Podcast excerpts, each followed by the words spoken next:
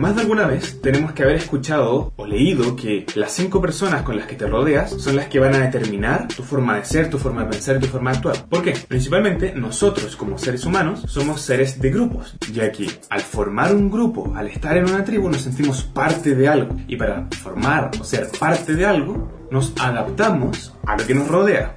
En sí, súper importante, el hecho de cuando nosotros nos rodeamos de personas para ser parte de un grupo o sentirnos adaptados, nos adaptamos para ser como ellos, para pertenecer a algo y no ser rechazado y no morir. Entonces nuestro cerebro dice, perfecto, te alejas del dolor y te acercas al placer, entre comillas, ya que estás dejando una parte de tu ser de lado para ser aceptado por el grupo. Entonces, ¿por qué es importante que las cinco personas que, con las que más pasas tiempo sean personas que influyen positivamente en ti? Porque al pasar más tiempo con ellos, ya sea tu familia, tu novia, tu novio, eh, tus amigos, tu equipo de fútbol, etc., son los que van a ir condicionando de cierta forma tu inconsciente.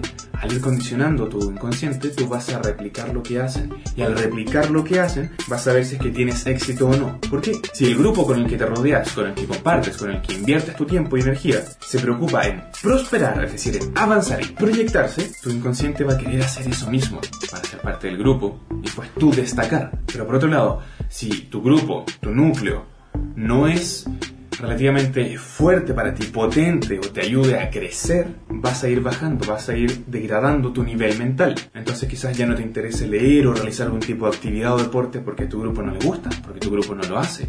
Y cuando tú lo haces te ven como el raro, el bicho extraño. Entonces, en conclusión, es muy importante que las personas con las que te rodees, ya sea física, presencialmente o virtualmente, sean personas que te ayuden a crecer, que tengan patrones que tú puedas seguir, porque sabes que te van a ayudar a mejorar.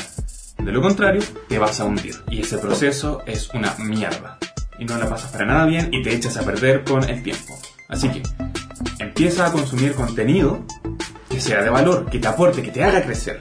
Siempre te da mano un libro. Comparte con gente que te haga crecer. De lo contrario, se pasa muy mal.